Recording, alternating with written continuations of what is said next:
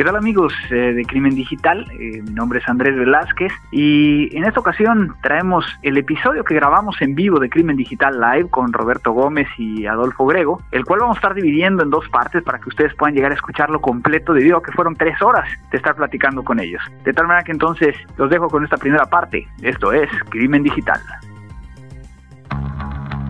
Todos los días, millones de seres humanos nos conectamos a un sistema de información. Vivimos una realidad virtual donde convivimos, crecemos y maduramos. Enviamos y recibimos datos a través de una red donde nadie se conoce.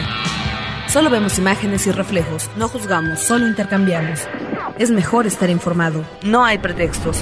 Crimen Digital, el podcast conducido por Andrés Velázquez con todo lo relacionado al cómputo forense, seguridad en Internet y las últimas tendencias nacionales y mundiales del cibercrimen.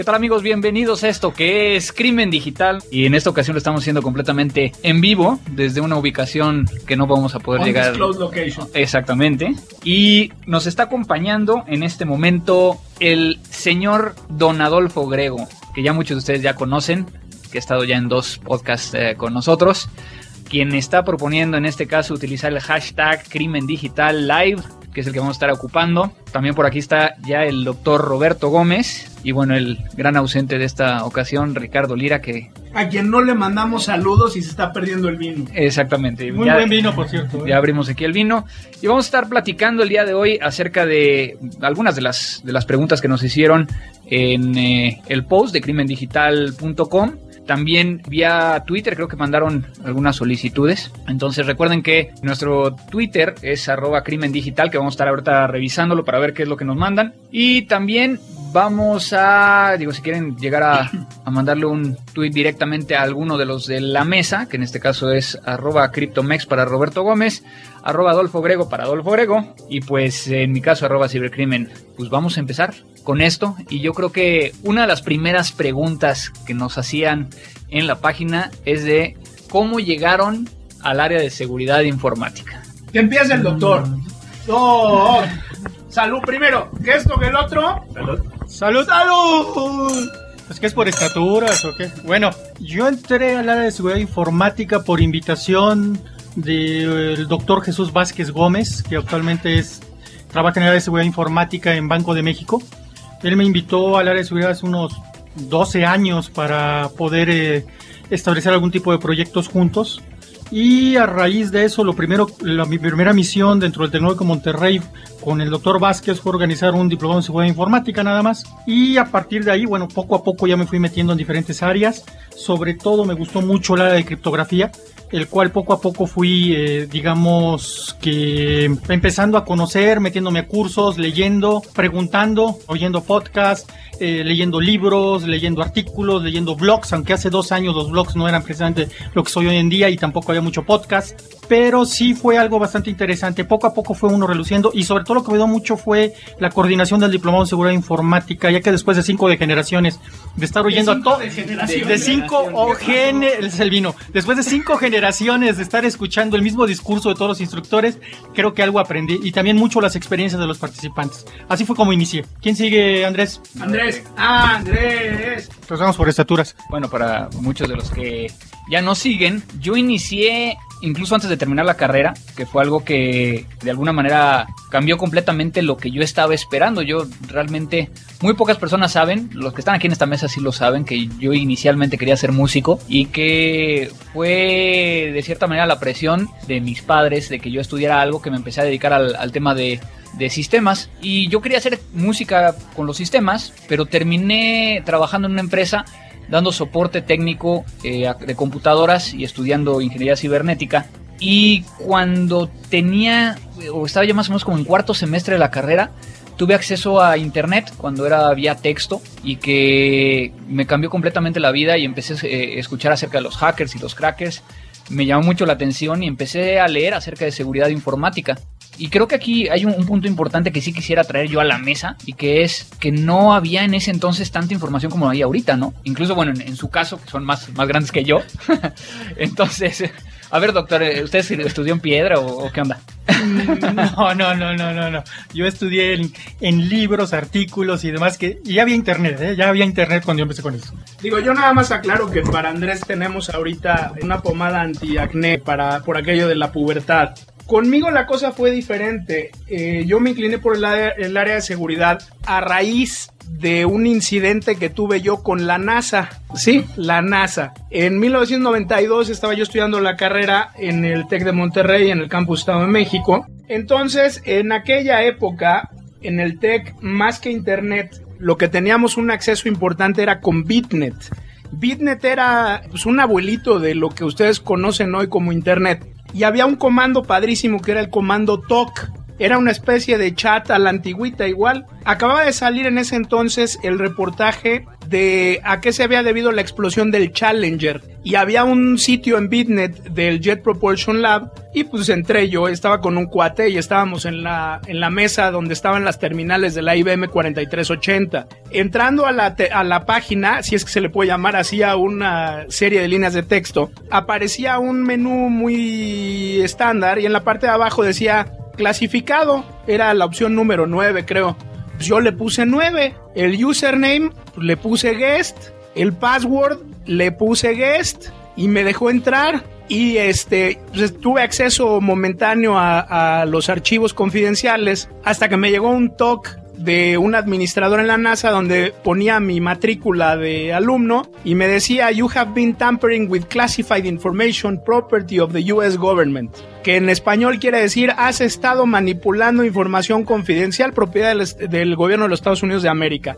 Se te recomienda desconectar a lo que yo procedía a pagar la terminal de una 4380 y el doctor que es aquí por su antigüedad un experto en mainframes podrá confirmar que una terminal de esas se tarda entre 45 minutos y una hora en levantar nuevamente. A raíz de ese incidente me cayó de alguna manera el 20 de que la seguridad era un punto que había que estar cuidando en adelante. Así que cuando estuve haciendo mi maestría en Estados Unidos y se me presentó la oportunidad de hacer mi tesis, lo enfoqué directamente sobre la parte de seguridad computacional y seguridad en redes. Y esto fue en 1996, que por lo menos en la parte de academia, pues ya tomaba algo de importancia este asunto. Entonces, a raíz de ahí, regresando a México, pues prácticamente lo que he estado haciendo desde entonces está enfocado al área de seguridad de la información en diferentes vertientes. Y uno de los puntos que sin lugar a duda me ha mantenido mucho este, arraigado a todo esto esto ha sido la parte académica, enseñando a nivel licenciatura, a nivel posgrado y sobre todo pues, en el diplomado. Esas son las respuestas a tu incógnita, ingeniero Velázquez. Digo, de alguna,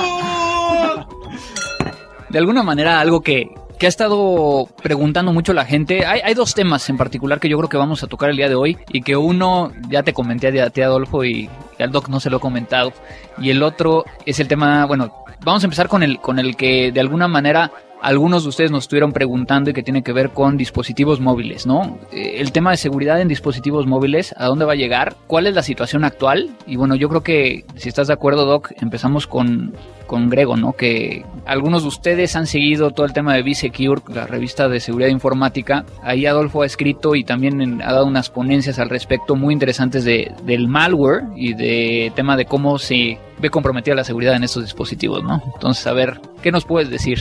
En alguna ponencia ya lo dije, el mejor espía del siglo XXI es el teléfono celular, entre otras cosas porque es un dispositivo que de entrada todo el mundo manipula antes de que ustedes lo tengan en las manos. Ustedes vean su teléfono celular, vean la caja en la que les llega y ya le metió mano el fabricante, ya le metió mano la compañía de telefonía y finalmente les llega a ustedes. Tenemos una plataforma muy fácil de vulnerar, lo hemos visto en los últimos seis meses, la cantidad de malware que está entrando por ahí, pero lo delicado no es tanto el virus o el worm como el elemento que lo que hace es espiar en la confidencialidad de las pláticas y, de los mensajes y demás. Hay tanto software comercial bajo la premisa de descubra si lo está engañando su esposa, descubra si sus empleados lo engañan, que esto se mueve como pan caliente. Y eso que no estamos tocando puntos más elevados a nivel gubernamental, donde la manipulación de los teléfonos celulares es muy, muy trivial y de verdad se tiene acceso a lo más profundo de los secretos de las personas. En ese sentido, a mí lo que más me preocupa es que al día de hoy no tenemos a ciencia cierta un mecanismo de defensa a nivel de software que sirva ¿Qué es lo único que sirve? Si algo es tan importante como para que no sea espiado, no lo digan por teléfono, no manden el mensajito. Mejor invítenla a tomar un café y ahí discutan el asunto. La prueba de embarazo, díganla de frente. ¿Verdad, doctor? Que es importante verlo así. Y otro punto, si van a entrar a una junta y la junta es importante, no metan los teléfonos. El apagar el teléfono celular no resuelve esto. El teléfono celular sigue encendido a pesar de que esté apagado y es una paradoja. ¿Por qué? Porque realmente el teléfono no se apaga, está en stand-by. Y al estar en stand-by está esperando cualquier tipo de actualizaciones de la central. Y con eso, pues, ¿qué quieren, no? Hay una serie de, de cosas ahí tremendas.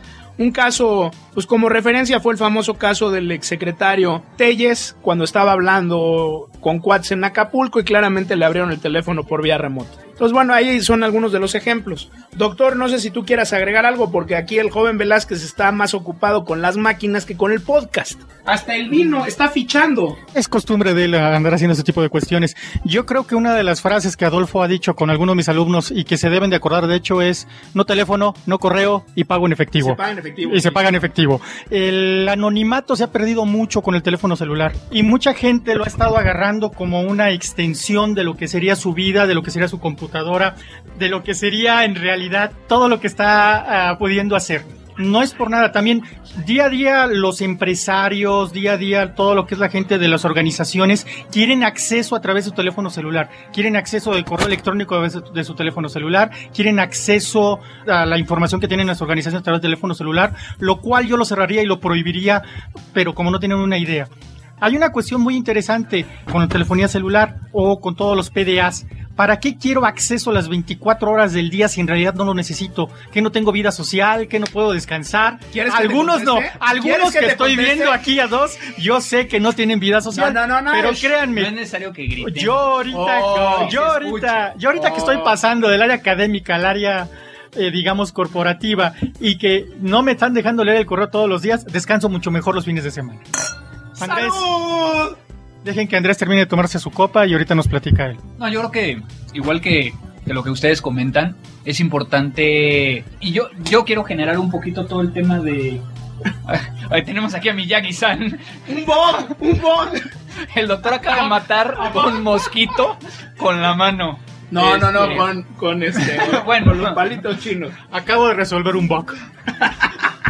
Pero, pero por ejemplo, yo creo que más que, que hagamos esto como si fuera una ponencia, yo creo que, por ejemplo, ¿cuál es el dispositivo móvil, en este caso un smartphone, que por su forma del sistema operativo, por su per se, sería el más seguro? El de Obama. Sí, porque fue el que crearon precisamente para él y que no tiene prácticamente conexión. No, no, no, pero deja, no, no tiene prácticamente conexión, va más allá. O sea, estamos diciendo que el gobierno de los Estados Unidos, cuando tomó posesión el presidente Barack Obama, la agencia de tres letras que no existe, NSA, tuvo que desarrollarle un equipo de cierta marca de mora negra, si ustedes lo entienden, lo entienden, para que el señor presidente pudiera seguir conectado y trabajando sin ser sujeto a toda una serie de mugres que hay en el ecosistema de telecomunicaciones. Eso incluyendo, obviamente, células de transmisión muy especiales que tienen en cierto punto y que se supone que viajan con él a ese nivel. El problema con la telefonía celular es que es tan fácil engañar a la red como no tienen una idea. Levantar una célula pirata es trivial. Y hay de dos sopas. Está el equipo, vamos a poner nivel gubernamental, que si ustedes tienen dos o tres millones de dólares lo pueden conseguir, obviamente son una agencia de seguridad y pueden hacer cosas muy simpáticas con ella. Pero como hemos estado viendo últimamente en las conferencias eh, del inframundo, por tres mil o tres mil quinientos dólares ya puede eh, cada uno de ustedes hacer su propio BTU. El BTU es el Base Transmission Unit, o sea, una célula. Y así de fácil, tres mil quinientos dólares. Digo, yo sé que no es la lana que gasta Andrés para salir a comer los domingos, pero sí le alcanza para la botana, ¿no? Ahora, Ahora, uno de los temas que me, me estuvieron preguntando tiene que ver con Android, BlackBerry o iPhone. Como sistema operativo, ¿qué opinan ustedes? Son una mugre.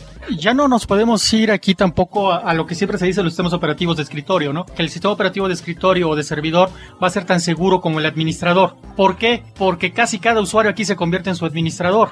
Pero también no pierdas de vista que los tres sistemas operativos que el joven acaba de mencionar son Unix. Los tres, y por eso no sirven. No, no, no. Y se no, pueden no, infectar como sea. Todo, todo sistema Ah, operativo es, cosas es- como todo, sistema operativo es- tendiente a ser Mira, yo sé, yo sé que Yo tú con- naciste en Unix, Yo sé pero que no naciste, sirve. que tu segundo apellido es Gates, pero tampoco por Hazme la buena, cobro la herencia de una vez, pero no, me toca nada. Pero no es precisamente por el sistema operativo. O sea, no todo mundo, no toda organización tiene a toda la agencia de tres letras atrás para que sus directivos les puedan asegurar sus teléfonos celulares. Pero entonces quiere decir que estamos hablando de un medio de comunicación que de entrada no solo es susceptible, sino que está obligado a ser de escucha. De hecho, debe de ser de escucha, pero si, en el momento en que, los, en que las gentes se ponen a escuchar, también son subtilidades que otros escuchen lo que ellos están escuchando. O sea, no es un sistema tan simple de poder asegurar. De nuevo, no todo mundo tiene los recursos ni el tiempo de lo que son agencias de tres letras para poder asegurar un teléfono celular, ni la presión que puede ejercer uno sobre los directivos para que estén de acuerdo en que uno pueda asegurar su teléfono celular. Pero ¿sabes qué? Más, más que un problema técnico, yo pienso que es un problema procedural y también de entendimiento. A ver, hay una pregunta muy buena aquí. ¿Cuál fue su primer trabajo como profesional en el área? Yo fui académico mucho tiempo, por lo tanto el primer trabajo como tal fue, co- como yo les comentaba, coordinar un diploma en seguridad informática y me dediqué mucho tiempo ahorita a capacitación. Ahorita ya estoy en el área corporativa y lo primero que me hicieron hacer fue revisar las políticas de seguridad de la organización. Tenemos problemas con la lancha de banda. Ah, Ya, ya levantó. ¿Ya se arregló? Parece que sí. pues abramos la que sigue, ¿no? ¡Salud! ¡Ya se arregló! Abramos la que sigue. Oye, nada más hay que avisarle a, a Sin Sol que Pentes México no vino porque no necesita pretexto para tomar. Él no necesita No, no, nunca he pretextos. tenido pretexto. Ya estamos. Ahora sí, después del glitch técnico. A ver, el DJ nos aprueba. Doctor, le quiero hacer una pregunta. Digo, ya que estamos intimando. Pero es una onda así neta, neta, neta. Después de tantos años de estar capacitando gente en el área de seguridad informática, ¿consideras que hemos estado haciendo un buen trabajo? Yo creo que sí. Yo creo que sí lo hemos estado haciendo. Yo creo que la gente ha estado teniendo más este interés, más que interés, más preocupación por lo que es el área de seguridad informática. Sobre todo que hemos estado capacitando gente no necesariamente técnica. ¿Te acuerdas de aquella persona que decía que tenía todo presupuesto abierto y que todo lo iban a cumplir? ¿Cómo olvidarlo? Si nos está escuchando, todavía me debe un par de facturas. Ah, bueno, es otra cosa. ¿Qué fue lo interesante de esta persona? Que esta persona no era técnica, pero lo que aprendió le sirvió para darse una idea de qué es lo que le podía exigir a la gente técnica o qué es lo que le podía pedir a la gente técnica. Yo creo que sí está haciendo, no, no somos los únicos, hay diferente. También como decía Andrés, no, perdón, pero no somos los únicos, pero somos los mejores. Ahora sí siguen. Ok. También considero que, como decía Andrés, ahorita ya el, el encontrar información de seguridad informática está bastante, bastante abierto. La- el, el llegar a libros en línea, el llegar a lo que es blog, eh, podcast. Que es, ahora, también que es lo importante, saber elegir. Oye, perdón, nada más que es un podcast. Perdón, este podcast. Ah, ah, ah, Ah. ok. es- pensé que era algo nuevo. Es el vino. Eh, los blogs también, saber elegir qué es lo que uno puede escuchar y saber qué tipo de información es válida, no tanto es válida, y no caer en cierto tipo de amarillismo que después la prensa de, de esta área llega a tener. Estoy de acuerdo, doctor. Perdón, pero eso es un momento importante. Botella número dos. Ay, El- se nos quedó el corcho.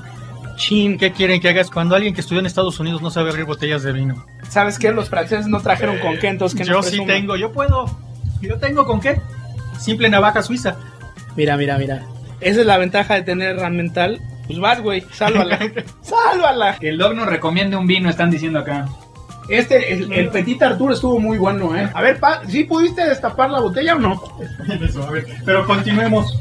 Digo, ante todo, a todos ustedes una, una disculpa, independientemente de todo, por las cuestiones técnicas. Como les dijimos antes, es un experimento que estamos haciendo. Andrés durante mucho tiempo ha querido hacer algo así y lo estamos intentando. Al final de cuentas, el chiste es este, que ustedes tengan oportunidad de escuchar un rato y aprender. Y en el caso de nosotros, créanme que lo estamos disfrutando muy a gusto. Salvo que el doctor logre salvar la segunda botella de vino, que ese es ahorita el, problema más fuerte que tenemos. ¿Ya lo lograste o no? Si no, empújalo, güey. La bronca es que no tenemos con qué colar, pero pues ni modo. Ya estaba viejando mi botella. ni hablar. Esta semana, desde el punto de vista de seguridad de la información, han habido por ahí eh, varias cosas que hay que cuidar. El tema del ataque masivo de SQL con más de un millón y pico de, sites atacados. Si traen problemas ustedes de SQL Injection, cuidado. Ese es uno de los puntos. Y el otro, pues el problema con SSL, ¿no? Creo que por ahí los jóvenes que están involucrados con tarjetas de crédito han estado metidos en una fiesta en los últimos meses. Ojalá que logren encontrar cómo parchar ese tema porque va a estar simpático y va para largo. El doctor ya se nos está ahogando, no sé qué hizo.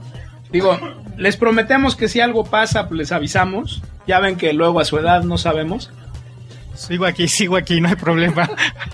Sí, lo- lo- los problemas siguen llegando por ahí a, a un nivel eh, a un nivel bastante fuerte en lo que son ataques ya no tanto dirigidos a una sola organización, pero ¿por qué crees que se están haciendo todavía más, más masivos que dirigidos a una empresa? ¿Es cuestión de querer llamar la atención?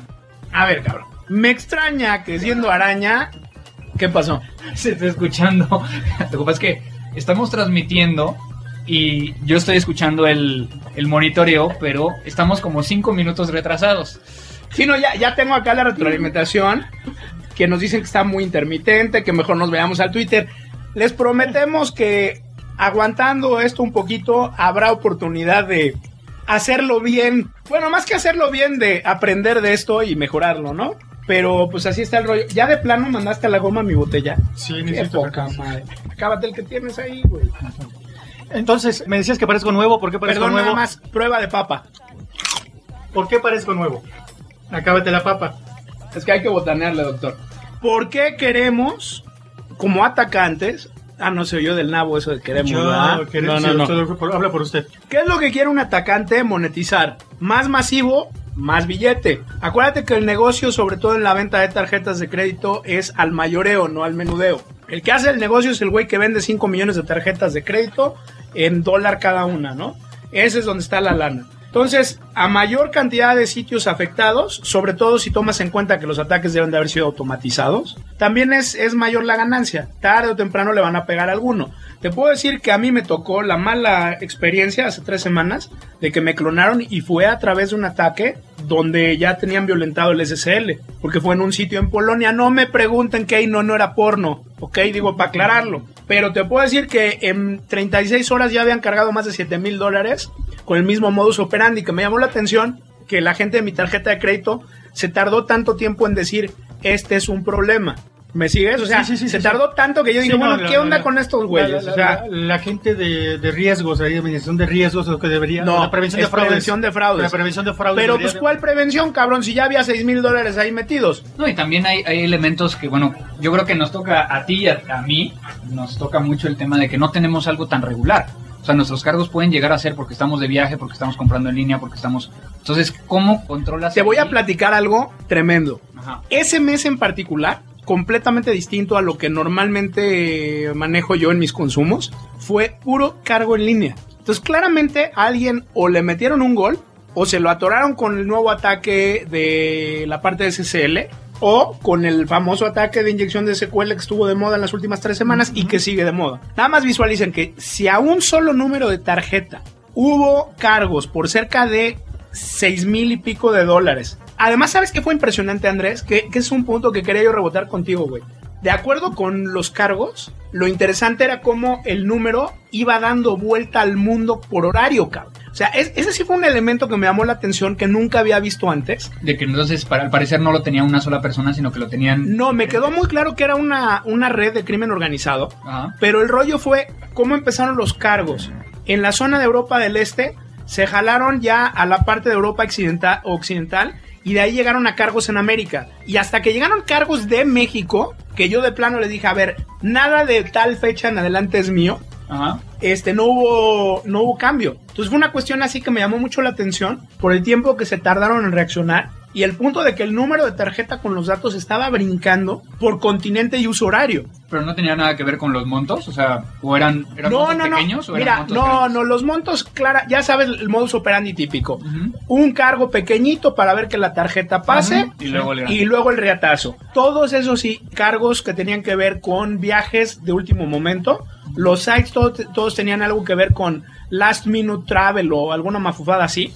Pero era impresionante, te digo, cómo venían brincando Europa del Este, luego pasaban a, Italia, Alemania, España. O sea, imagínate, eran 7 mil dólares, como 6 mil 500 dólares de boletos de avión, cabrón, incluyendo una línea aérea mexicana.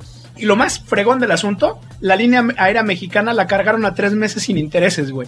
O sea, es así que dices, ¿qué onda, mano?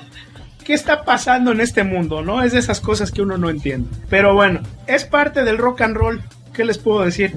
Pero bueno, aquí dentro de las cosas que, que estamos empezando a platicar, mientras Adolfo está tratando de colar su vino con una servilleta, Ese fue un patente del doc. este, funciona. pero Ah, no, está que fun- funciona, pero está funcionando. No, pero oye, ¿qué tal está este pinche? No, está, bueno, buenísimo. bueno. Sí, Botalcura. Sí, a ver, doctor. Es un díganos. chileno Botalcura. Cabernet Sauvignon 2004, chileno de Valle del Maule. Bastante bueno, ¿eh? Por cierto. Y llevamos un Petit Artur. A ver, tú que eres el francés de aquí, dame un francés. Bueno, Digo, háblale. paréntesis. ¿Por qué le decimos que el doctor es francés? Porque el, el doctor casi nace en Francia, pero por razones del, no sé... de- ¿Casi? No inventes. No, yo sé que nos está escuchando la familia del doctor. Saludos a todos ellos. Es- es correcto. Estás ofendiendo a la señora, güey. Ya viene el cumpleaños del doc y no te va a tocar buena comida. Ah, no, aparte queremos felicitar al doc porque esta semana va a estar de cumpleaños. Sí, sí. Entonces, este, muchas Y felicidades. no, no es 41, ¿eh? Pero bueno, el doctor se fue a estudiar a Francia, entonces eh, el doctor es cuasi francés. Entonces nos va a explicar qué es lo que estamos, lo que ya nos acabamos hace rato. Sí, es un Le Petit Arthur do- 2004. Eh, la variedad de la uva es un Cabernet Sauvignon, que anda por aquí. Bastante bueno, ¿eh? Bastante bueno. Gracias, doctor. Te dije que mi cava no fallaba. No, no, no, no lo dudo, no lo dudo. Pero bueno, continuando con esto. Tú, tú llevas No la sé, batuta. digo, lo que pasa es que, bueno, libros, libros que podamos recomendar. Yo creo que muchas de las cosas que nos están preguntando es, ¿cómo si, ya, ya respondimos cómo nos iniciamos, ya respondimos un poquito de, de nuestros primeros trabajos, pero, por ejemplo, aquí nuestro amigo Cyber Postpunk nos pregunta, me encantaría escuchar opinión de Anonymous contra la pornografía infantil. ¿Es delito pero plausible? Qué buena pregunta. Es tuya. Tú eres, tú eres el ganón en Anonymous, güey. Ya Pero- sabemos que tú sabes quiénes son los de Anonymous. No, pero realmente lo que... Y, y bueno, también lo, lo había platicado ahí con, con, con él acerca de que al final del día, y bueno, para aquellos que no saben qué fue lo que sucedió, Anonymous atacó y robó información de una red de pornografía infantil y publicó, divulgó la información acerca de los usuarios. Yo creo que aquí es un tema que me gustaría primero darle la vuelta hacia el tema de negación de servicio para que todo el mundo participe en esta mesa. que empiece el doc. Entonces, El Doc, a ver, que nos explique qué es la denegación de servicio, o más bien negación de servicio al doc. Es que hay que explicarles que el doctor no se ha despegado de la copa. No, no Es cierto, no es cierto. No, negación de ser. Pero perdón, tú eres una ficha. No, Eres una ficha, perdón, esa es una negación de servicio. Es Estoy enseñando una negación de servicio. Le estoy es negando cuando- el, el acceso al micrófono al doctor. ¡Salud! es cuando un sistema no puede no puede otorgar el servicio para el cual fue diseñado. Ahora bien, una cuestión bastante int- interesante que comentaba Andrés de cómo, supongo que la, la pregunta iba por cuántos, por cómo nos podemos ir capacitando y cómo podemos ir siguiendo eh, la capacitación por aquí. No, Doc, era de lo de, de negación de servicio, pero Es A que ver, vamos el problema es la cruza del chileno con el francés. Exacto. Bueno, a ver, acomódate otra vez. bueno, vamos, A ver, vamos por partes. vamos. No se lleve, ¿eh? No se lleve. no es la primera ni la última, doctor. A ver, vamos empezando por la negación de servicio. sí, Ok. Cuando La negación de servicio. Anónimos. Hablemos de anónimos. ¿Es un delito, sí o no? sí lo puedes configurar como un delito. ¿Está tipificado o no, No, ingeniero? ahí va a depender del Oh, abogado. chinga- no, de- ahí va a eh, depender del abogado. Discúlpame, pero ahí va a depender del abogado de cómo lo maneje. Estoy en completo desacuerdo con el doctor, ¿Hay algún abogado que nos esté escuchando, por favor? pero bueno, aquí el tema es de que en el Código Penal Federal, artículo 211, es violación del sistema de información. Una negación de servicio No no, está está, tipificada. tipificada en México. Así es que tú síguele. No, no, no, tú pero, síguele, ¿sabes güey. qué? Pero ¿sabes dónde sí está tipificado? En. Colombia, en la 1273 Sí, pero estamos hablando de A México. ver, a ver, a ver. No, No, no, no, estamos hablando de México. Si yo tengo el sistema, lados. por ejemplo, si yo tengo el sistema de Hacienda que está recibiendo los impuestos de todos nosotros y alguien le aplica un ataque de denegación de servicio La a esa persona, a esa persona no lo puedes acusar de daños a la nación. No. No. ¿Por qué no? porque no está tipificado. Porque no, estás haciendo daño a un A ver, güey, es el sistema legal mexicano, no el de Estados Unidos. No, en no. Estados Unidos, y el tipo de ley que se llama tort law, sí puedes en un momento dado usar un precedente. Aquí es un animal diferente. Sí. Aquí está explícitamente prohibido. Mm, No lo vas a encontrar como tal, pero toda, ¿está pero- no, pero toda legislación es interpretativa, no ver, es que te no, no, no, no, no, no. Aquí no hay interpretaciones, güey. O sea, la sí, interpretación depende de la grasa y esa No, es otra no, no, no, historia. no. Ay, mira, hay, hay dos, particularmente hay dos, bueno, si podemos llegar a decir, tres sistemas a nivel internacional. Estamos hablando, y voy a obviar el tema como es Cuba, ¿no? Que es un tema completamente socialista y es otro tema, ¿no? Pero tenemos el latino y el, anglo- y el anglosajón. El anglosajón es el que tenemos en Estados Unidos y que es a base de las precedencias. Es decir, el juez cuando llega a un caso, si no existe la ley, él genera un precedente. Y entonces él dice, yo creo por lo que me presentaron los peritos, por lo que sucedió, que es esto. Se ayuda también de, de un jurado. Cosa que- Bueno, lo que pasa es que a partir de lo que el jurado falle, Claro. sienta también el precedente. Porque acuérdate que ahí el juez no juzga. No. El juez impone la sentencia. Exacto. Pero hasta ahí. O sea, el que va a decir esto está mal o está bien es el jurado. Ahora, en, en los latinos tiene que haber una... eh, está basado en, en códigos. Si no está tipificado exactamente, no es delito. Como te lo digo, si no está prohibido, está permitido. Es una regla de firewall, güey. Tal cual. Exactamente. Es una exactamente. política de firewall. Ahora, creo que no somos tampoco los que deberíamos estar hablando de, de los temas legales, ¿no? Sí, pero Joel. Pero conocemos, pero. Joel no quiso traer vino. Exactamente. Es otra historia. Pero bueno, en el tema de, Pornografía. entonces, en este caso en particular, pornografía infantil, ¿no? Pornografía infantil sí está penado, Pero está tipificado. claro. ¿Qué artículo? Ay, Ay, doctor, ahí sí te la está ¿para qué va a otro artículo? a ver, aguántame, déjame No, preguntarle no, a Google. No, pero, pero lo que es un hecho, digo, has visto cuántos. Sí. Es más, no te hagas muchas bolas. Muchas de las fuerzas cibernéticas del país enfocan sus Están- esfuerzos de manera mayoritaria eso, a eso. entre otras cosas porque lo pueden tipificar fácilmente. Sí, Carlos Gell y compañía están ahí. O sea, digo, eh, te puedes echar tus flores a quien tú quieras. No le estoy echando flores a nadie. ¿no? Nah, nah, nah, ya le echaste flores, ahora mándale un saludo, güey. No creo que nos esté escuchando, pero bueno. Ver, Pero doctor, eventualmente lo va a oír. Sigue, sigue Andrés buscando el artículo, pero bueno, yo tenía entendido que va a depender mucho de cómo el abogado monte el caso y de qué te puede acusar. Eso es en cualquier sistema legal. Aquí el punto es que tienes un elemento. Es más, eh, Andrés, tú debes acordarte de esto más que yo. Según yo, la pornografía infantil se persigue de oficio. Claro. La pornografía infantil se persigue de oficio. Se ¿Qué, persigue de significa, oficio. ¿Qué significa de oficio? Que no necesitas una denuncia o querella. Por eso la policía cibernética se la pasa en la web, buscando sitios No, no, no, espérate, se oyó del nabo. No. se pasa en internet. Bueno. La eh, eh, caray, eh, se, se pasa en la web. ah, No, no, No, no, seas no, dije en la web. No, no, no. Nos, nos pregunta, nos pregunta aquí, por ejemplo, Jorge Rodríguez, y no entra por interrupción de comunicaciones. No. O sea, lo que pasa es de que hay que, hay que tener mucho cuidado con esos temas legales cuando hablamos de delitos informáticos. Y vuelvo a decir, no somos ahorita, yo creo que, o sea, tenemos que, que invitar a Joel para la próxima y poder llegar a hablar. A ver si le dan permiso. A ver, Pero- a ver, Joel es un compañero nuestro que es abogado especialista en delitos cibernéticos. Entonces, Lo que pasa es que la próxima vez que armemos esto, hay que pensar, número uno, en cuidar la parte del ancho de banda y probar esto antes. claro. Y número dos, imagínate la cantidad de alcohol que va a fluir, me preocupa. No te preocupes por eso. Hay más alcohol del que podemos consumir. Yo ya no tengo. Tienes, que, tienes que meter tu colador, güey, porque si no te va a tocar corcho. Este. Espero que en Colombia no tenga algún doble sentido.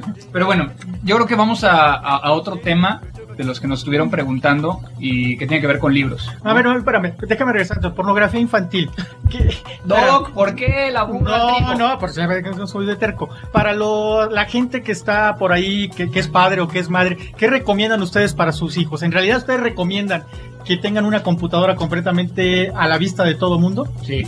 Mira, ¿Cómo lo puedo? A ver, a ver, A ver, de Adolfo, lo- de tú los tienes tres- niños, tú de tienes los niños. tres acá yo soy el que debe contestar. Tú tienes niños, entonces, ¿cómo lo, cómo lo manejas? Mira, aquí hay un punto muy delicado y es que desde mi punto de vista, y esto otra vez no es la panacea y no es una cuestión técnica de 0 o 1, yo soy creyente de enseñarles a los niños qué es lo que está bien y qué es lo que está mal y dejarlos navegar, haciéndoles creer que ellos están tomando las decisiones. ¿Por qué? Porque todas mis máquinas en la casa tienen control parental y en el eh, router donde doy en línea, ahí también tengo filtros este, restringiendo los accesos.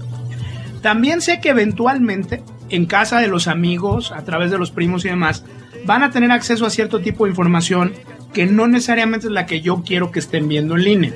En ese caso, eh, lo único que se puede confiar es en la educación que se les da y en, en que ellos vayan aprendiendo y tengan claro qué es lo que está bien y qué es lo que está mal. El problema de qué es lo que está bien y qué es lo que está mal es según mi criterio. O sea, para mí está bien que aprendan a craquear Wi-Fi a los 8 años. O sea, ese es mi punto de vista. Pero no está bien que estén viendo cosas que no deben de ver. Ahora, el tema de pornografía infantil es un animal muy diferente. A mí en lo personal ese tema me enciende, me hace nudo el pinche estómago y siempre he querido poder entrar en un operativo y tener cinco minutos antes con el cuate que tiene las fotografías, indudablemente. Porque, muy sencillo, los niños no tienen quien los defienda. Y créeme que en, en la parte inicial de mi carrera como forense me tocó ver muchas cosas que al día de hoy me llegan a causar estragos cuando me acuerdo de ellas. Mm, Yo, yo estoy de acuerdo contigo. Alguna vez estuve yo en un, en un seminario y sí vi la, lo tipo de fotografía y tipo de material que maneja este tipo de gente y realmente es, es repugnante. O sea, uno no, no se puede imaginar ¿Sabes lo que tiene. Va más allá de repugnante. O sea, cuando tienes que tú analizar ese tipo de imágenes Sí, no, para no, no. presentarlas como evidencia, te queda muy claro que la gente que está metida en eso verdaderamente está enferma. Es gente enferma. Pues yo nomás quiero que ahí- yo creo que ahí convenimos y, y estamos en el mismo punto, Pero entonces Anonymous, que hackea este grupo y que evidencia quiénes son parte de este grupo desde su perspectiva. Yo, ya dije que desde mi perspectiva está mal. La negación de servicio no está tipificada. No, no, no, pero en el este haber caso- no, no, penetrado no. el sistema es un delito, Claro, sí. Claro. No, no, no. Pero entonces nos vamos a otro tipo de pregunta que yo estoy dando por más por don Andrés. Una cosa es la cómo está legalizada la situación y otra cosa es el aspecto ético de la, de la situación. O sea, yo puedo actuar de acuerdo a la ley, pero en realidad estoy haciendo un bien, estoy haciendo un mal con respecto a la sociedad. En este caso, si bien entiendo, el, digamos, la postura de, de Andrés, es bueno, cerraron un sitio. Hicieron bien, hicieron mal. O sea, a final de cuentas, Hicieron bien. yo creo que hicieron bien, pero, Pero hubo violación de la ley en el Inter, sí. claro, cometieron un Ah, delito. ok, claro. eso es otra cosa. Y eso no tiene punto de discusión, es un hecho. Ahora, lo que hay que también tener presente, y digo, es uno de los problemas que hay a nivel mundial, y es un tema de ética también, ¿no? Tú no debes de cometer un delito para resolver otro, porque entonces estás en el mismo nivel del criminal, y eso pues no se vale, ¿no? Mi punto de vista. Yo creo que vamos a ir a un, a un tema más técnico. Puedes cambiarlo como vamos a cambiar de tema, porque eso de tema más técnico se oyó mal. Ok, bueno, vamos a ir a un O sea, tema te voy a decir de los como, que como el de, ¡Momento! yo creo que lo que pasa es de que Adelante, adelante. Estábamos- Adelante. Oh. Ya te estoy negando el servicio otra Sí, vez. claro. Estábamos recordando el otro día esa cena que tuvimos, que también nos acompañó el señor Lira, que ahora no nos acompañó, donde nos echamos muy buena plática y muy buena conversación acerca de Dropbox. Dropbox como servicio, Dropbox desde el punto de vista de cómo podríamos llegar a asegurarlo, y llegamos a un punto donde nos dimos cuenta que necesitábamos probar ciertos elementos, pero que unos creían que sí íbamos a poder llegar a, sincronizar un contenedor encriptado de TrueCrypt por medio de, de Dropbox y otros no. Hoy en día muchos de los, de los temas están en la nube y es una de las cosas que nos estuvieron preguntando muchísimo.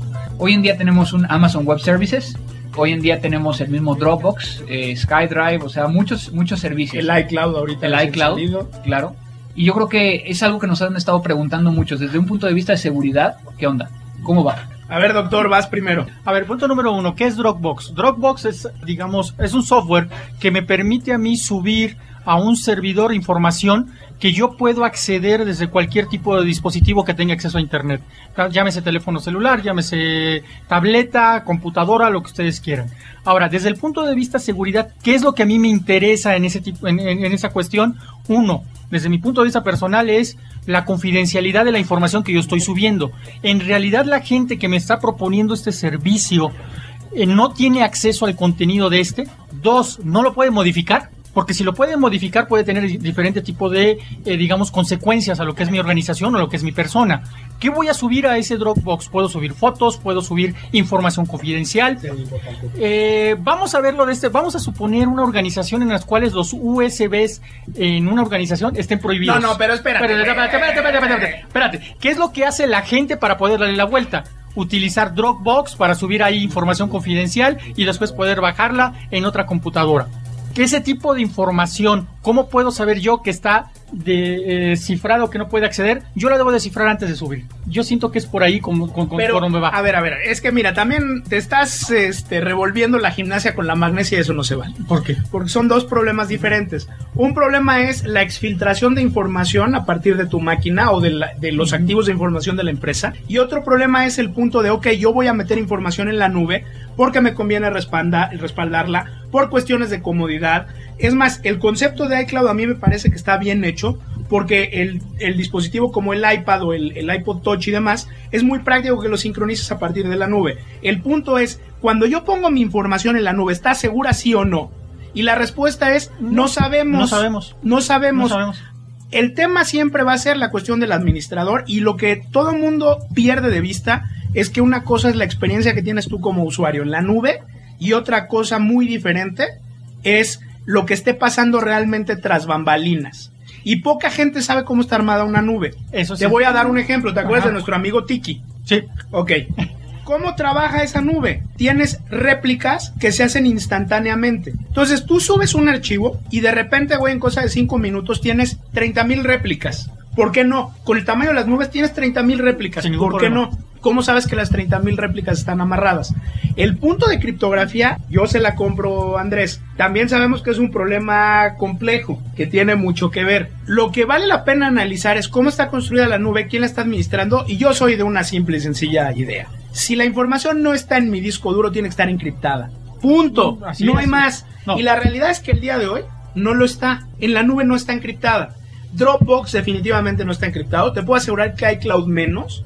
iCloud sabe a qué hora respiras, a qué hora compraste una aplicación, a qué hora compraste una canción y demás. Y son de los detalles que hay ahí. Lo que vimos también es que depende del aplicativo criptográfico cómo se comporta todo. TrueCrypt, por estar montando el sistema como file system, tiene un problema de sincronización, que fue lo que vimos. Una cosa es sincronizar el TrueCrypt adentro del Dropbox y otra cosa es sincronizar el Dropbox adentro del TrueCrypt. y son dos animales completamente Estoy completamente de acuerdo. Bueno, mira, yo déjame, déjame plantearlo de otra forma. Regresemos al triangulito.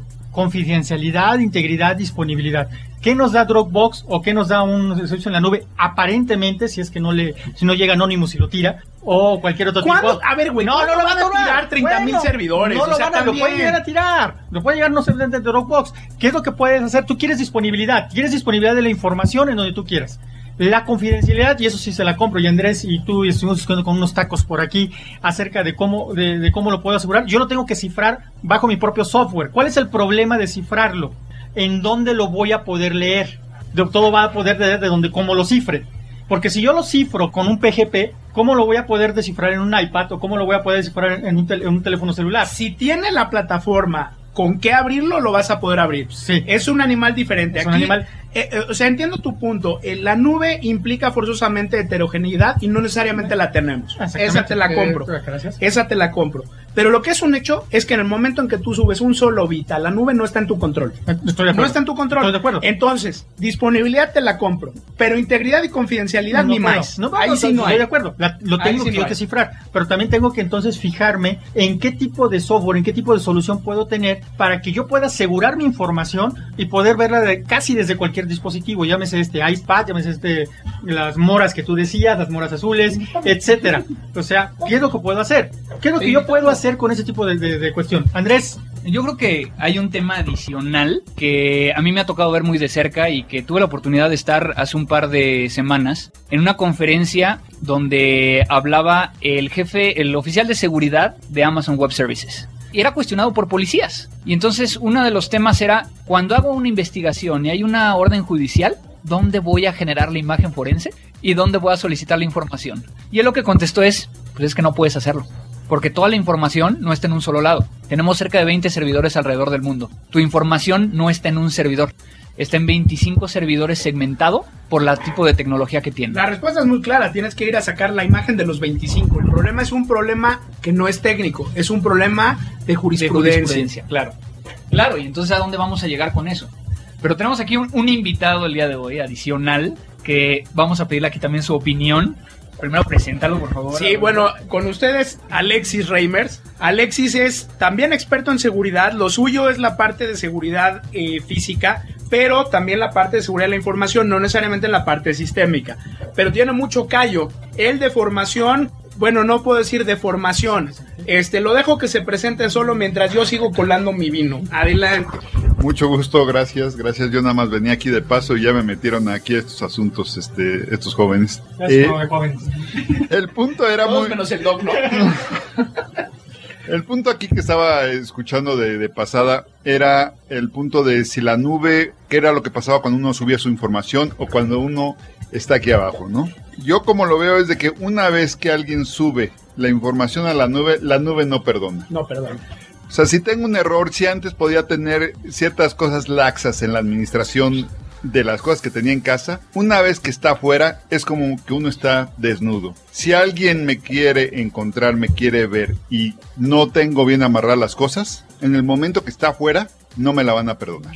Esa yo creo que es la gran diferencia que ahora sí tiene que tener consciente todo mundo, que cambian paradigmas. Antes podía tener ciertas cosas laxas, vamos a poner, dejar el password de admin admin y ese tipo de cosas en casa. Ahora si lo hago en la nube, no me la van a perdonar.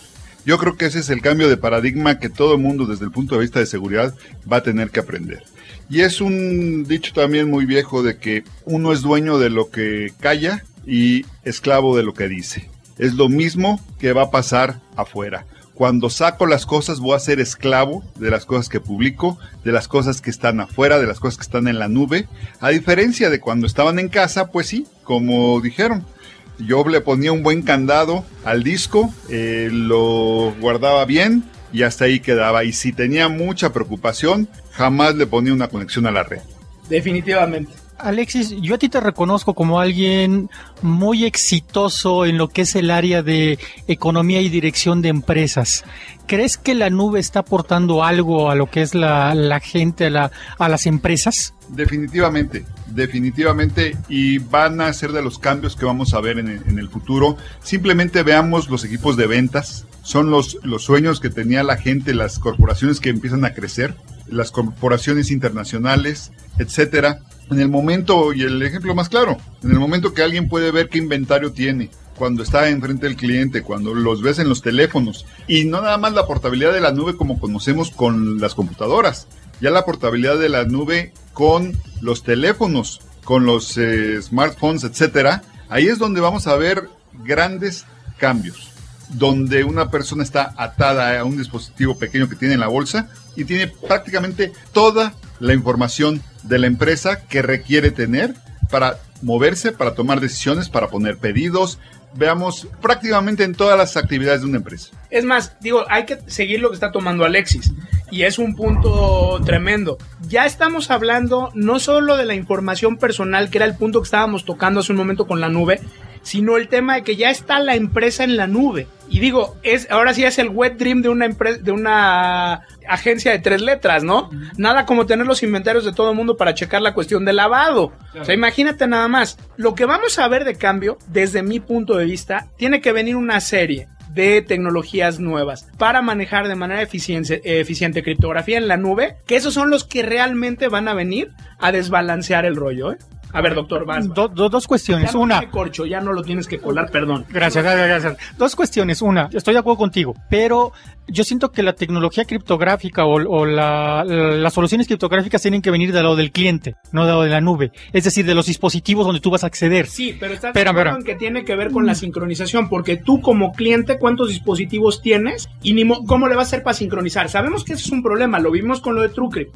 Ya Sí. lo vimos. Y tiene que venir un cambio ahí. Jóvenes desarrolladores, allí hay una área de oportunidad en la cual ustedes pueden desarrollar. Si ustedes sacan un software en el cual desde cualquier tipo de dispositivo podamos criptar, desencriptar todo lo que se pueda, subir a la nube, podría ser bastante útil. La otra cuestión, y regresando a lo que dice también Alexis, y regresando a la primera pregunta, porque Alexis habla, y estoy completamente de acuerdo con él, o sea, para una persona llegar con un teléfono inteligente de cualquier marca, cualquier sistema operativo, y poder ver información que le salga, regresamos a la pregunta, ¿qué onda con la seguridad en los teléfonos celulares entonces? Que ya les dijimos que los teléfonos celulares no tienen seguridad. Y si no tienen seguridad para el manejo de voz, tampoco la tienen para el manejo de datos. Eso es un hecho. Que vienen ahorita ciertas tecnologías, sobre todo por la presión de pagos, que ya están, ya están sacando ciertos chips y ciertos productores tratan de hacer consorcios, etcétera, tanto de control de acceso como una cantidad de variables que ya vienen en, en el hardware. Ya vienen este tipo de chips que los hemos visto durante mucho tiempo en, en el mercado. No, no llevan la velocidad, vamos a poner, que está, pero yo coincido con el doc. Hay una oportunidad ahí de crecimiento y de desarrollo y de negocio muy fuerte a la gente que esté dando soluciones criptográficas prácticas, fáciles de usar, confiables, etcétera, lo que, lo que conocemos de mucho tiempo, pero bajados a la tierra. Definitivamente ahí el que le pegue, vamos a ver gentes, el que pueda tener algo aquí que sea un estándar, cosas por eso, lo vamos a ver con los grandes gurús de Silicon Valley y todos, este, como decían, los wet dreams que cualquiera tuviera de pegarle, crecer, vender la empresa y retirarse con el Ferrari. Doctor, yo te fondeo, ya te lo dije. Aquí te fondeamos, no hay ningún problema. Tú saca el algoritmo. Primera declaración a nivel internacional que yo veo de eso, entonces estoy esperando, después hablamos. Te dejo mis, bueno, mi ya lo tienes. Andrés, ya deja los teclados, por favor. Habla. Ponte a chambear. Yo tengo más preguntas y... Ve cómo sigue pichando. No, Cómo sigue pichando. me tardé como media hora en poder filtrar esta cosa. Pero ya no tiene. ya ahí voy, ahí voy, ahí voy. ¿Cuál acabamos de abrir? ¿Cuál fue la nueva que acabamos de abrir? Es un vino chileno. Sigue siendo la. Ah, sigue el, el Botalcura. Ah, no, ya- ya murió No, ya murió. Botalcura. Ya vamos por la tercera. Me parece perfecto. Bueno, nos siguen preguntando acerca de temas con respecto a ataques. Y es importante a lo mejor retomar una pregunta que hace Jorge Rodríguez aquí. ¿Qué tanto impacto tendrá Dooku con Dooku? Este nuevo gusano orientado... Se supone que es un Una-. Exactamente. bueno, que ahí hay, un- hay muchos, muchos temas alrededor de eso, pero que de alguna manera creo que valdría la pena platicar, ¿no? Eh, Stuxnet es uno de los primeros que empezamos a ver que tiene que ver hacia temas de afectar la infraestructura crítica de un país, ¿no? Es un aplicativo y que bueno, hasta ahí lo voy a dejar para que ustedes se sigan discutiendo y yo siga echando aquí mi vino. Pero a ver, a ver, a ver. ¡Salud! Ahí está. A ver, Andrés, primero, yo sé que estás todavía en etapa de pubertad, pero tienes que recordar que no es la primera vez que se utilizan las cuestiones de tecnología para desbalancear regímenes. Esto tiene que viene desde los noventas, no es nada nuevo. La única diferencia real es que Stuxnet vino a cobrar conciencia de la facilidad con la que brinca código malicioso de redes conectadas con redes desconectadas, que ese es uno de los puntos delicados. El tema con Dooku no es qué impacto va a tener, sino dónde lo va a tener. Es un arma que está desarrollada para impactar en un blanco en específico, que todavía nadie ha podido descifrar. ¿Por qué? Porque viene encriptado igual que Stuxnet. Vamos a saber más conforme pase el tiempo. Lo que es un hecho es que ni va a ser la primera ni la última. Te voy a dar un ejemplo, mi estimado Andrés, ahorita que dejes de teclear y pongas atención para que aprendas. Cuando fue la primera guerra del Golfo, donde Estados Unidos le pegó fuerte a Irak, lo primero que hicieron los americanos fue tumbar los radares y los equipos de detección, incluyendo el haber tirado los AS-400 que controlaban las bases. Lo interesante fue cómo lo tiraron, Doc. Y lo tiraron porque sacaron de línea las impresoras. Y eso fue un, un happening tremendo. Sacaron de línea las impresoras y al estar fuera de línea las impresoras se cayeron los S400 y no operaron los radares. Y ya después vinieron los Stealth Fighters a rematarlos, pero esa es otra historia. Entonces no es la primera vez, no va a ser la última. Está de moda ahorita porque ya todo mundo entiende que sí puedes llegar a darle en la torre. Ok, gracias. Perdón, me acaban de pasar el conteo en línea. Tenemos 560 usuarios. Muchas gracias a todos. Les agradecemos estar con nosotros. Pero retomando el tema, no es la primera, no va a ser la última. Y el único punto de esperar a ver es dónde es que se va a activar. Ese es todo el rollo. Doctor, a tus órdenes. Gracias, gracias. Studnex, ¿qué fue lo que tuvo? Tuvo un gran cubrimiento a nivel internacional porque no era posible ocultarlo. Lo que les acaba de comentar Adolfo es algo que ahorita ya eh, empieza a saberse 5, 6, 7 o bueno, 15 años después. Recordemos, ¿qué fue Stuxnet? Stuxnet fue un malware que infectó cierto tipo de controladores que actuaban a un nivel de plantas de energía nuclear y que iban dirigidas hacia cierto tipo de países del Medio Oriente. Que está orientado ahorita ya va, va directamente a lo que son países. De hecho, Stuxnet fue declarado como el primer malware dirigido como, o declarado como tal como ciberterrorismo, a pesar de que ya estaba esto declarado anteriormente. El terrorismo es relativo, o sea, tarde o temprano alguien iba a tener que hacer algo con respecto a esa planta nuclear. Esto fue un ataque quirúrgico muy elegante. Yo no sé por qué también le hacen mucho rollo, ¿verdad? porque fue el primero conocido a nivel internacional o divulgado. Y vamos a lo que yo decía hace rato, el amarillismo de la gente que tiene que vender los blogs para poder explicar qué es lo que pasa en algún tipo de cierto tipo de ataques. Bueno, estás tocando un punto que es muy válido y es la parte de, uy, ahí viene el coco digital, ¿no? Ya estamos viviendo la época del coco digital. Y eso es, eso es interesante. Es bastante interesante. De hecho, cuando yo hablo de criptografía y alguien dice, ¿sabes qué? Le pegaron a DES, le pegaron a ES, se rompió tal criptosistema. Les digo, bueno, primero, uno, verifiquemos la fuente. Número dos, ¿en qué consiste esa ruptura de lo que es el criptosistema? Los académicos después exageramos muchas cosas o se exageran muchas cosas en el medio académico y por ahí Bruce Schneider, mm, alguien reconocido en el área de, de seguridad informática, Alguien, alguien alguna vez le dijo que era el padre de la criptografía y que no es cierto. Yo no fui, eso sí, yo no fui. Yo por ahí tengo la evidencia que yo no fui, ¿eh? Lo oí, lo oí y no es cierto. Pues será porque es de la misma universidad que salió egresado Andrés, pero bueno, ¿qué podemos decir? No, no, no. Digo, lo que a mí me consta es que el doctor invitó a Phil Zimmerman a echar unos alcoholes y Zimmerman nada más tomó jugo de naranja. Eso sí me consta.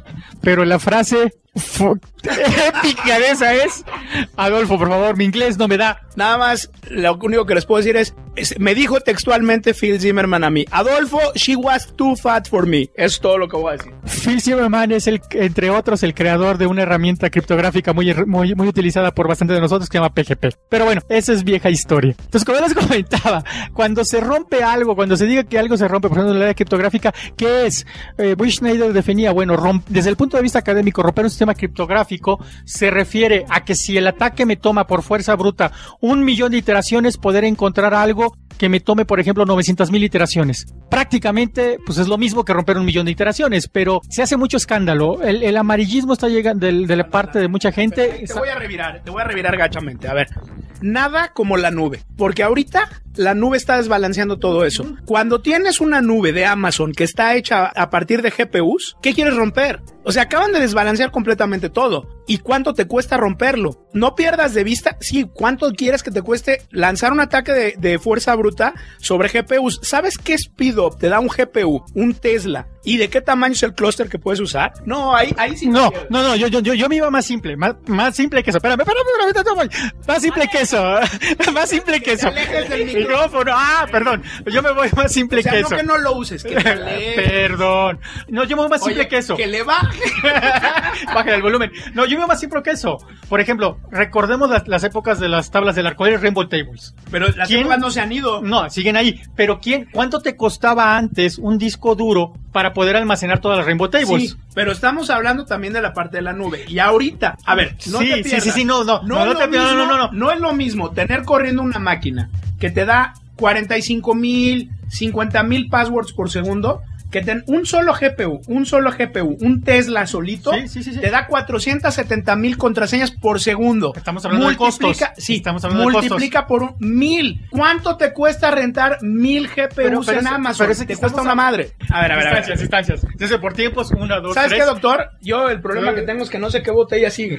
Ahí está, ya está abierta, ¿eh? ¿Cuál? No, pero yo siento que lo que, lo que Adolfo se refiere es, yo puedo ahorita contratar en la nube por cierta cantidad de dinero, que no es lo mismo que montar todo mi laboratorio cluster o la máquina Desk Cracker por 200 mil dólares, yo puedo tener ese poder de cómputo hoy en día. A lo que yo me refería es que tú también lo puedes hacer. Hace, digamos, 10 años, ¿cuánto me costaba un disco duro de 2 teras? Hoy en día, para poder almacenar una, ta- una tabla de arcoiris en 2 teras, ¿qué te gusta en República del Salvador? Se llama Rainbow Tables. Ah, sorry, sorry, sorry for my Raúl Velasco English. Pásame tu copa. O sea, el problema es que no está ocupado. este Sí, sí, sí. No, está tecleando y tecleando. Pero yo creo que nos referimos a lo mismo. O sea, los costos, tanto de poder de cómputo como de almacenamiento, han disminuido, lo cual hace que mucho, mucha gente pueda armar ataques a un costo mucho más bajo de lo que se tenía antes. Muy Por- bien, lo acabas de decir. Hoy. Ahora sí, el tema es hoy, no ayer. El problema es de hoy y es un problema de mañana. Sí, hoy, hoy, hoy. ¿Y sabes cuál es la bronca? Precisamente lo que decía este cuate de, de Amazon Web Services. Ellos no verifican quién es el que contrata el servicio a menos de que tengan una solicitud del parte del gobierno. Por lo tanto, tú podrías llegar a tener una botnet en línea y después tratar de, de que alguien te pueda llegar a perseguir. No te pierdas. Si tú tienes una nube, lo que quieres es vender tiempo aire. Es vender tiempo aire. Es como el cuate que está este, vendiendo camisas en una esquina. Lo que quiere es vender camisas. No va a preguntar, oye, ¿la vas a usar para ir a bailar o la vas a usar para matar a alguien? Entonces eso, eso sale completamente del contexto. El punto es, el día de hoy, la criptografía tiene un problema grave y es la nube. E- Ese es a lo que estamos llegando. Y no va a cambiar, se va a hacer más grave. ¿Por qué? Porque las nubes solo van a crecer. Eso es un hecho. O sea, a mí, aunque no lo creas, la nube, más que dando servicio, me parece un extraordinario instrumento de ataque. Es un extraordinario instrumento de ataque. ¿Por qué? Porque entonces ahora sí desbalanceamos los conceptos de por qué esto funciona criptográficamente.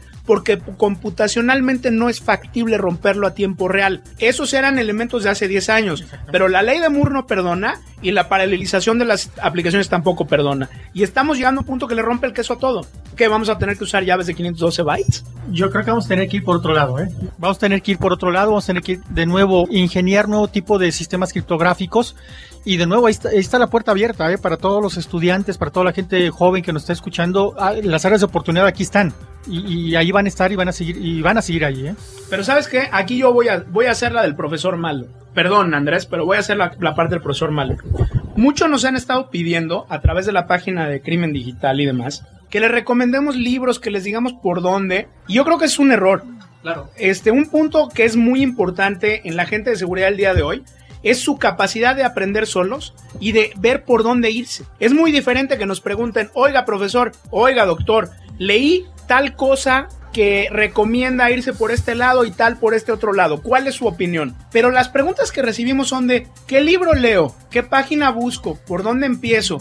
Ese donde, hay un tutorial, que, que al final de cuentas yo creo que va lo, va lo mismo que tú estás diciendo, ¿no? No hay un libro que te explique y que te haga, con el simple hecho de leerlo, que seas o aprendas algo nuevo. No lo hay, mira, yo lo, yo lo hago mucho cuando mis alumnos yo les enseñaba lo que era manejo de sockets en, en, len- en lenguaje C. Y es algo que Adolfo ha vivido. Y ahora yo les decía, oigan, si ustedes me llegan con un código de mil, de 100 líneas y me dicen, oiga, profesor, no encuentro el error, eh, yo les voy a decir, es triste su caso.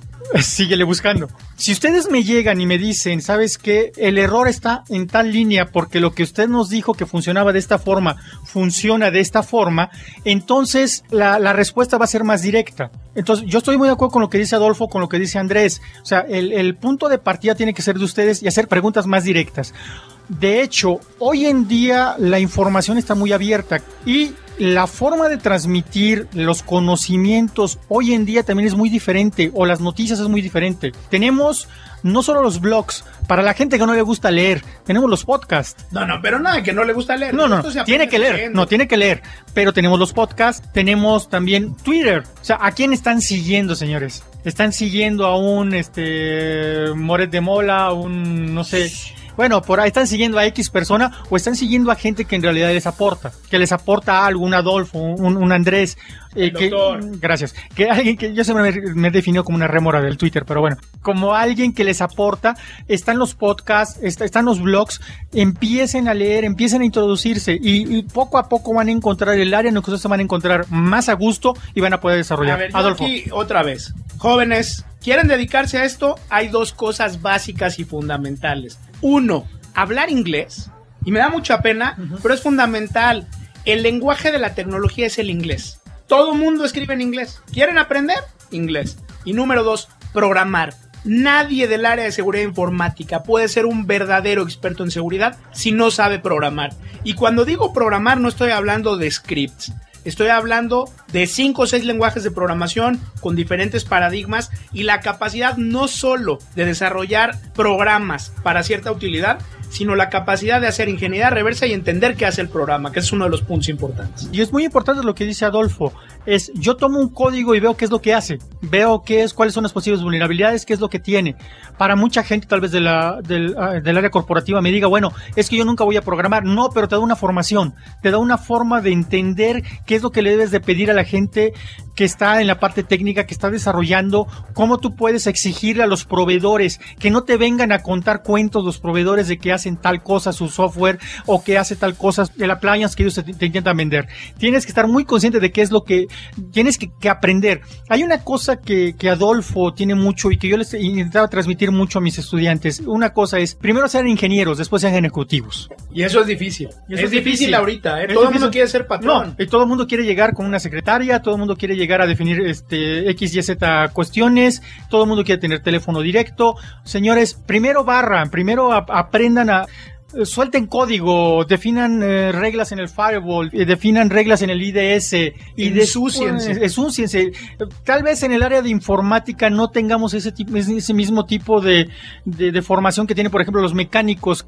Yo me acuerdo hace mucho tiempo platicando con alguien, me decía que fue a Londres a conocer a alguien que llevaba mucho tiempo laborando, perdón, salud, que llegaba laborando mucho tiempo en lo que es el área de mecánica. Esta persona le enseñó, le, dijo a alguien, oiga, déjeme ver sus manos. Y esta, y esta persona le dijo, ¿sabe qué? Usted si es un ingeniero mecánico, mis manos no están tan sucias como las suyas. Pero le dijo esta otra persona, espéreme, dentro de 20 años usted va a ver cómo sus manos van a ser igual que las mías. ¿Por qué? Porque usted va a estar en un puesto directivo señores, empiecen por abajo, empiecen eh, ensuciándose las manos, empiecen eh, programando firewalls, este, configurando IDS y ya después poco a poco van a tener una visión más, más amplia de lo que es lo que pueden exigir a la gente técnica. Crimen digital. Es así como terminamos esta primera parte de Crimen Digital Live con Adolfo Grego y Roberto Gómez y que los invitamos a que próximamente estén bajando de la página crimendigital.com o vía iTunes. La segunda parte de este episodio que fue totalmente en vivo hace un par de semanas ya. Y también que nos manden sus comunicaciones. Recuerden que nos pueden llegar a encontrar vía Twitter, arroba crimen digital, nuestra página de Facebook y vía correo electrónico contacto arroba crimendigital.com. Mándenos sus comunicaciones, qué es lo que les gustaría estar escuchando, alguna pregunta en particular que vayamos a, a incluir en este podcast y agradecerles a todos ustedes por siempre estarnos escuchando. Yo me encuentro actualmente en Milwaukee, espero ya pronto regresar a México y no quería dejarlos sin algo publicado en este podcast. Entonces es un gusto siempre que nos están escuchando y esto fue Crimen Digital. Crimen Digital, el podcast conducido por Andrés Velázquez con todo lo relacionado al cómputo forense, seguridad en Internet y las últimas tendencias nacionales y mundiales del cibercrimen. Frecuencia Cero, Digital Media Network, www.frecuenciacero.mx, pioneros del podcast en México.